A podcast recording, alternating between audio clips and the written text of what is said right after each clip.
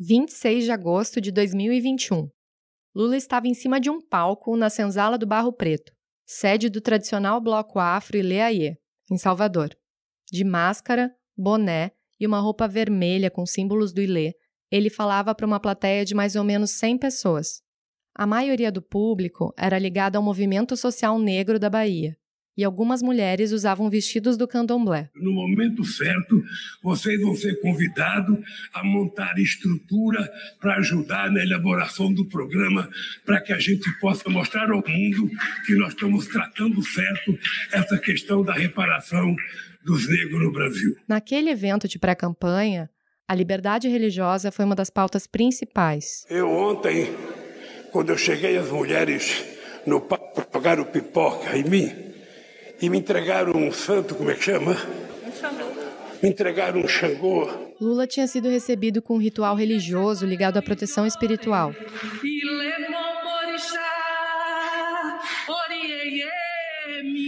Naquele mesmo palco, com a mesma máscara, boné e vestimentas do Ilê, mas num outro link da internet, Lula aparece dizendo isso aqui. Me entregaram um Xangô em relação com o demônio que eu estou falando com o demônio e o demônio está tomando conta de mim. Esquisito, né?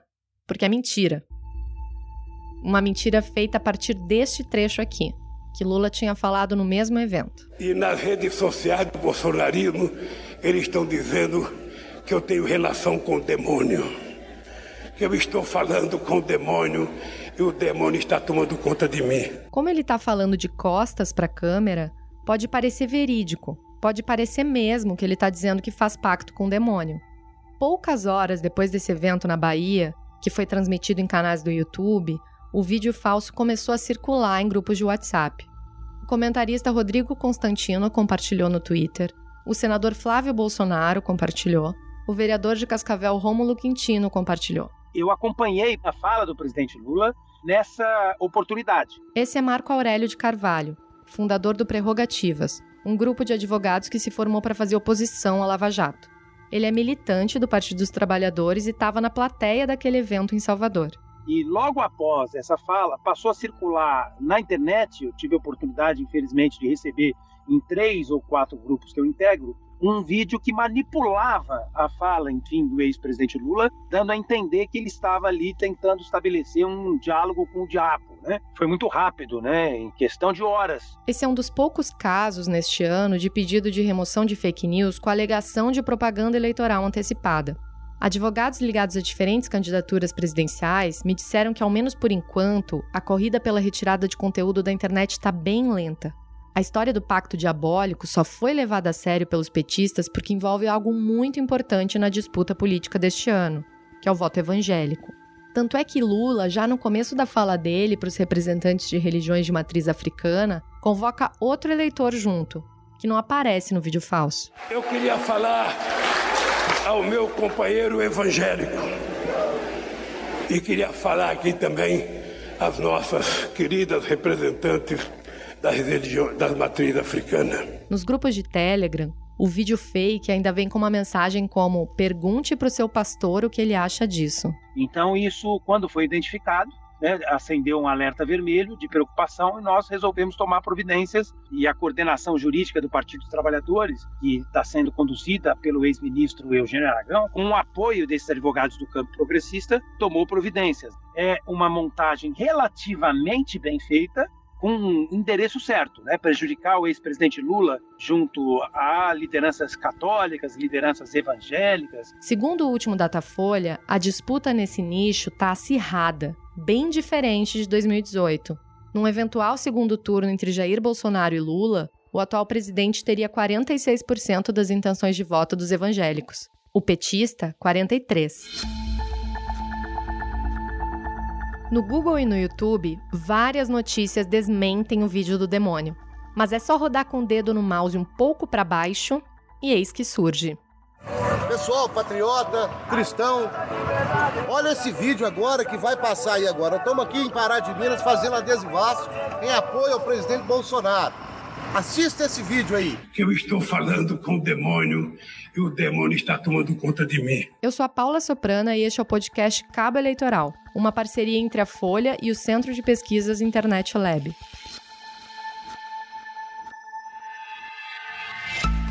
O episódio de hoje mostra como a justiça virou o ringue das campanhas contra fake news e como pedir a retirada de conteúdo na internet pode não ser suficiente. Desde que as redes sociais passaram a ser um dos elementos centrais das campanhas políticas, ao menos das vencedoras, a gente acompanha como está se formando a jurisprudência brasileira sobre o tema. Num breve retrospecto eleitoral, dá para lembrar de alguns episódios envolvendo figuras importantes do atual cenário político. Um pouco antes de entrar na corrida presidencial de 2014, o tucano Écio Neves quis limpar a reputação dele nas principais páginas do Google. E aí ele moveu ações contra Google, Bing e Yahoo para retirar conteúdos desfavoráveis associados ao nome dele. Mais de 20 mil links relacionavam o governo do Tucano em Minas a desvio de recursos.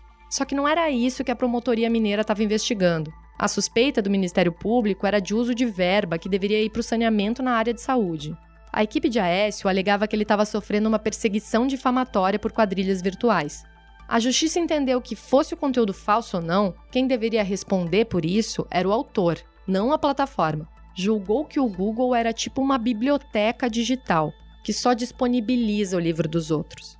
Aécio também queria tirar da internet boataria sobre a vida privada dele. Existe, no entanto, uma zum zum zum pela internet do que o senhor foi usuário de cocaína. Eu vou usar a palavra. Então eu queria que o senhor respondesse no programa com clareza se o senhor foi usuário de cocaína ou não foi. Fernando, jamais. Talvez seja exatamente isso que busca esse submundo da internet. Claro que não, Fernando. Nesse áudio, ele estava respondendo a Fernando de Barros e Silva no programa Roda Viva. Como diz o próprio jornalista, essa associação da figura do político ao uso de drogas estava espalhada na internet, em vários sites.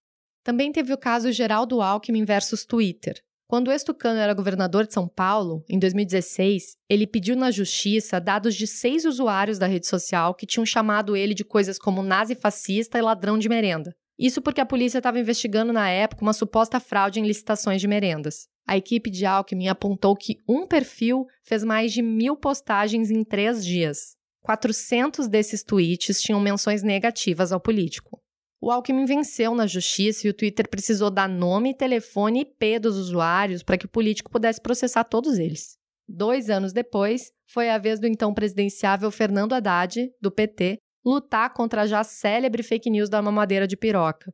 O TSE determinou que o Facebook deletasse o vídeo em que uma pessoa diz que uma mamadeira com bico em formato de pênis seria distribuída pelo PT nas escolas. A empresa acatou a decisão, mas como a gente mostrou no primeiro episódio, uma vez na internet, para sempre na internet. Essa aqui é a mamadeira distribuída na creche para seu filho, é? Com a a desculpa de combater a homofobia. O PT e a Haddad prega isso para seu filho, é? Seu filho de 5, 6 anos de idade. Na mesma eleição, teve o boato do kit gay, que ainda deve estar tá fresco na sua memória. A justiça considerou aquela história desinformação eleitoral e determinou a retirada de vários links que citassem o kit gay.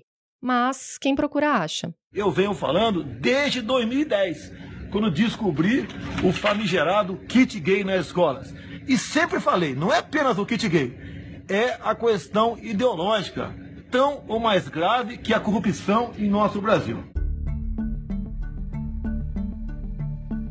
A cada eleição, as campanhas esbarram em novos desafios. Como enquadrar um conteúdo como desinformação eleitoral? Como derrubar fake news rapidamente com o aval da justiça? Como contra-atacar mentiras a tempo? A lei eleitoral tem uma previsão de direito de resposta que garante proteção contra conteúdos ofensivos à honra e também contra conteúdos sabidamente inverídicos. Então, há aqui um espaço de proteção contra a desinformação, as fake news. Esse é Caetano Lopumo, especialista em direito eleitoral que trabalha com campanhas no Rio Grande do Sul. É claro que durante uma campanha existe uma certa primazia à liberdade de expressão. É o momento do debate, é o momento de opinar, mas isso também não quer dizer que seja dada uma carta branca aos candidatos para dizer o que quiserem. Então, todos que fizerem conteúdo falso, conteúdo de desinformação, fake news, vão estar sujeitos a eventualmente sofrerem consequências. Na eleição presidencial passada, 1.496 processos em tribunais eleitorais tinham alegação de fake news ou conteúdo sabidamente inverídico, segundo um mapeamento da Fundação Getúlio Vargas. Quem mais moveu ação acusando adversários de mentirem na eleição foi Jair Bolsonaro, com 42 ações, seguido de João Dória, com 26. Fernando Haddad foi o principal alvo de processos, com 15 ações, seguido de Bolsonaro, com 14. Os pedidos acatados serviram para mostrar para o cidadão, para o eleitor, para a imprensa que aquele conteúdo era falso, que a justiça também julgou ele falso. A gente está tentando enxugar gelo quando tenta limpar o conteúdo da internet. É um desafio o trabalho, ele se torna braçal. E às vezes o candidato tem que entrar com ação contra uma página fake, uma informação fake. Eventualmente a gente precisa indicar 20, 30 URLs numa mesma ação. Por isso que a justiça eleitoral, às vezes, ela tem sido afogada por ações. As campanhas estão dedicando times jurídicos para olhar só para esse tipo de questão. A expectativa é que, com a aproximação da campanha na internet, liberada a partir de 16 de agosto, a judicialização cresça. É muito importante que o marketing jurídico, a coordenação da campanha, avaliem, junto com os candidatos, os indicativos da jurisprudência das cortes superiores, do STF, do TSE, sobre como está sendo o entendimento do limite da liberdade de expressão na hora de se manifestarem e na hora de eventualmente ingressarem com as ações necessárias. Depois de conversar com alguns advogados eleitorais, a sensação é que as tentativas das campanhas de combater fake news ainda refletem um pouco a imagem do cachorro correndo atrás do próprio rabo. Ou elas reagem tarde, ou não identificam a origem da história, ou não sabem como contra-atacar. Nos últimos anos, escritórios de advocacia que atendem campanhas majoritárias passaram a contar com inteligência artificial para monitorar o que se fala dos candidatos em sites e nas redes sociais. É uma forma de tentar responder mais rápido. A gente tem no escritório uma ferramenta né, de software que faz uma varredura, vai, digamos, é uma atividade de monitoramento web. Então, o que a gente precisa entender bem né, o caso, com quem a gente está lidando. Essa é Daniele Serafina, sócia do Opsi Bloom. Na última eleição, vários advogados do escritório ficaram responsáveis por atuar nessa frente na campanha de João Dória ao governo de São Paulo. A ofensiva dele contra a calúnia na internet chamou muito a atenção dos adversários na época. Por exemplo, se a gente pensar num caso político, né, o nome do candidato, o partido, talvez palavras-chave da campanha, enfim, a gente precisa alimentar a ferramenta com essas palavras-chave, né, que vão fazer a busca de informações. A gente deixa essa ferramenta rodando um tempo, até porque ela é uma inteligência artificial, né? Até para que ela consiga capturar e a gente vai olhando essa busca e vai tirando né, os falsos positivos, porque às vezes ela captura informações que às vezes não guardam relação com o caso, ou são homônimos, ou são né, um assuntos parecidos, mas não necessariamente aquele da busca. Então a gente vai fazendo esses filtros e até que ela consiga estar tá no caminho correto de ter entendido né, é, a busca das palavras corretas e ela vai gerando esses resultados. Esse tipo de ferramenta, que começou a ser usada na campanha de Barack Obama nos Estados Unidos em 2008, ainda não separa bem o que é lícito do que não é.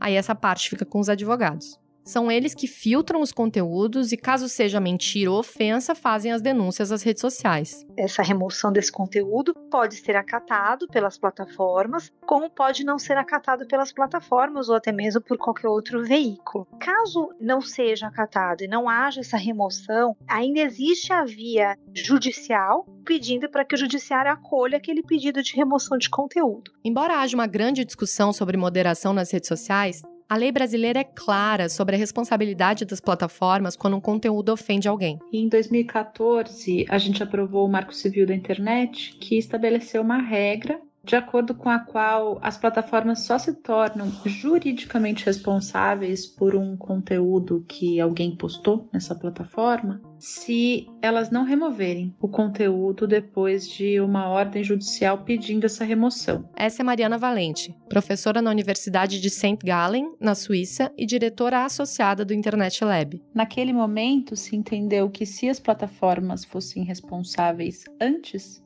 de uma decisão de um juiz, elas poderiam ter um incentivo para remover mais do que conteúdo ilícito. Remover, por exemplo, conteúdo controverso, no risco de que fosse considerado ilícito no futuro. E tem uma discussão gigantesca sobre isso. Mas essa é a regra que a gente tem e é também a regra que a gente tem no direito eleitoral. Isso não quer dizer que as plataformas não possam tirar conteúdo por conta própria. O Marco Civil da Internet falou do momento em que elas se tornam responsáveis juridicamente por danos causados por terceiros, mas não proibiu ou autorizou diretamente que as plataformas fizessem a própria moderação desse conteúdo. Se a gente compara o cenário de desinformação de 2018 com o de 2022, vê algumas incertezas mas também sinais positivos. Eu sou super otimista, assim, eu acho que a gente melhorou absurdamente de 2018 para cá. Aqui falou a Cristina Tardáguila, fundadora da agência Lupa, de checagem de fatos. Ela estuda desinformação desde 2013. A criação do Comitê Anti-Desinformação é um passo enorme. É claro que não é garantia de que vai vencer a desinformação, mas ter um grupo de pessoas que diariamente pensam e trabalham esse assunto é um enorme passo. Com relação às redes sociais, vimos grandes evoluções. Assim, eu, eu, me lembro em 2018, entre o primeiro turno e o segundo turno, houve uma reunião com os checadores de fatos em Brasília, e a pedido da ministra Rosa Weber, que era então chefe do TSE, e que o WhatsApp entrou na conversa pelo um telão. E eu perguntei ao WhatsApp assim: então, quantas pessoas no WhatsApp estão cuidando da eleição brasileira? E a resposta foi sete. E onde que elas estão? Não tinha ninguém no Brasil. E eu perguntei, mas como é que a gente faz aqui os checadores para falar com vocês de forma ágil? E aí a resposta foi: escreve para imprensa@whatsapp.com e todo mundo gargalhou. Mesmo que as plataformas estejam antenadas, até porque sofreram muita pressão pública, ainda recai sobre a justiça eleitoral o papel de arbitrar a disputa política raiz, aquelas acusações entre adversários. No processo eleitoral, as redes sociais se comprometem apenas a silenciar a ideia de que a eleição é uma fraude importante esclarecer que essa política de integridade cívica ela visa proteger mesmo o processo eleitoral. Essa é Daniele Kleiner, gerente de políticas públicas do Twitter no Brasil. Ao longo das eleições, claro, acontece de ter uma acusação entre os candidatos, etc. Essa política não vai cobrir esse tipo de conteúdo na plataforma. De uma maneira geral, conteúdo de desinformação é sempre um desafio grande, até porque a própria sociedade não tem um consenso do que é um conteúdo desinformativo, né? Um conteúdo desinformativo, ele nem sempre é algo muito óbvio. Ele não é assim, o elefante voa quando o elefante não voa. Ele pode ser, aí é mais fácil de identificar, mas ele pode ter várias nuances de combinados com verdade, ele pode ser um pouco sensacionalista, ele pode trazer elementos verdadeiros no meio, ele pode não ser confirmado no momento, mas ser confirmado a posteriori. Para a eleição deste ano,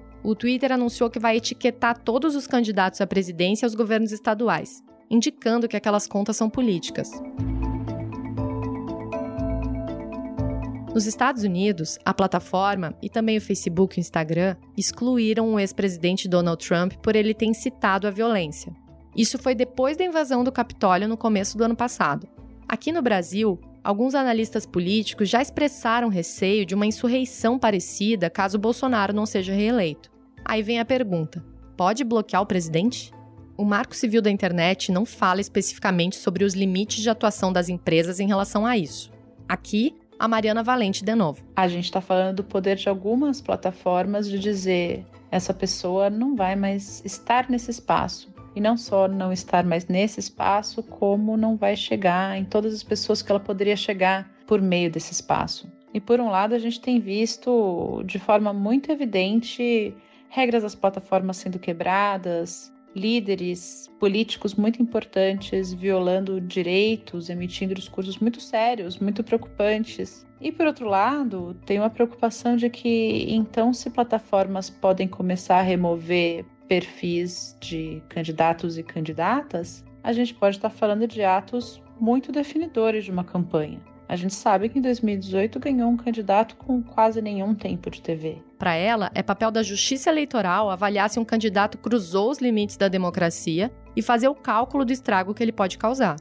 Por enquanto, é difícil medir a temperatura do caldeirão de fake news e entender se 2022 está mais quente do que a última eleição. Pelo menos na justiça, ainda não. Mas, segundo a Tardáguila, da agência Lupa, alguns comportamentos continuam os mesmos.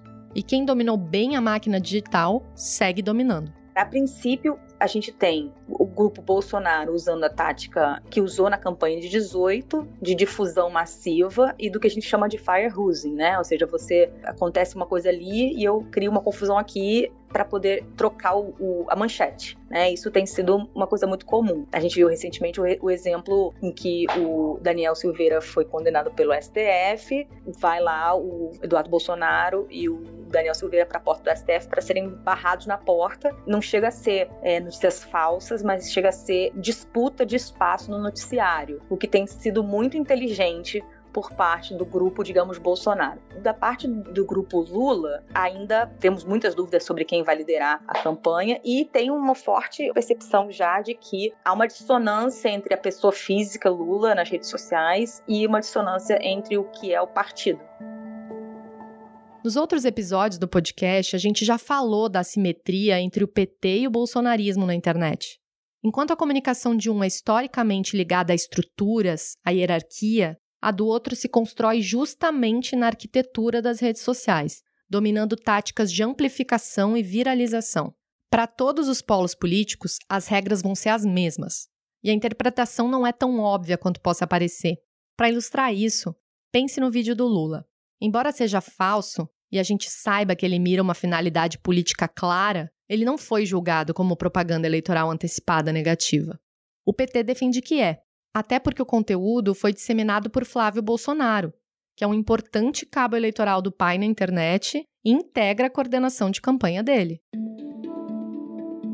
Mas houve só trechos do parecer da Procuradoria-Geral Eleitoral, que discordou do PT. A manifestação foi assinada pelo procurador Paulo Gonet, indicado pelo Procurador-Geral da República Augusto Aras para o cargo. Eles foram traduzidos do juridiquês. A fala original do vídeo da Bahia foi em agosto de 2021 e as postagens foram feitas em janeiro de 2022, portanto, muito longe do pleito eleitoral. Flávio não pode ser julgado por fake news eleitoral porque, na visão da Procuradoria, ele compartilhou conteúdo fora do contexto eleitoral. Rômulo Quintino pediu que o vídeo fosse mostrado para eleitores de Lula, mas como foi longe da eleição e sem pedido explícito de voto, não se trata de propaganda antecipada. No caso do Flávio, não há pedido expresso de não voto e nem referência às eleições. O caso ainda vai ser julgado. Vencer esse tipo de disputa na justiça e conseguir a remoção de conteúdo na internet pode amenizar a circulação da mentira? Esse é o principal objetivo de um partido quando ele processa o adversário. Mas vencer no tribunal também vira os holofotes para aquele assunto, seja ele favorável ou não para o candidato e é um risco que tem que ser levado em conta nas campanhas. O Flávio Bolsonaro e outros políticos deletaram o vídeo falso do Lula nas redes sociais. Mas, segundo a agência Aos Fatos, a fake news foi compartilhada, no mínimo, 80 mil vezes no Facebook, em apenas um dia. Esse foi o quinto episódio do Cabo Eleitoral, um podcast que é uma parceria entre a Folha e o Internet Lab. A edição de som é de Luan Alencar e a coordenação é de Magê Flores. Você ouviu áudios de TV Cultura e TV Justiça. Na próxima quarta, no nosso último episódio, a gente vai falar do uso de dados pessoais pelas campanhas. Até mais!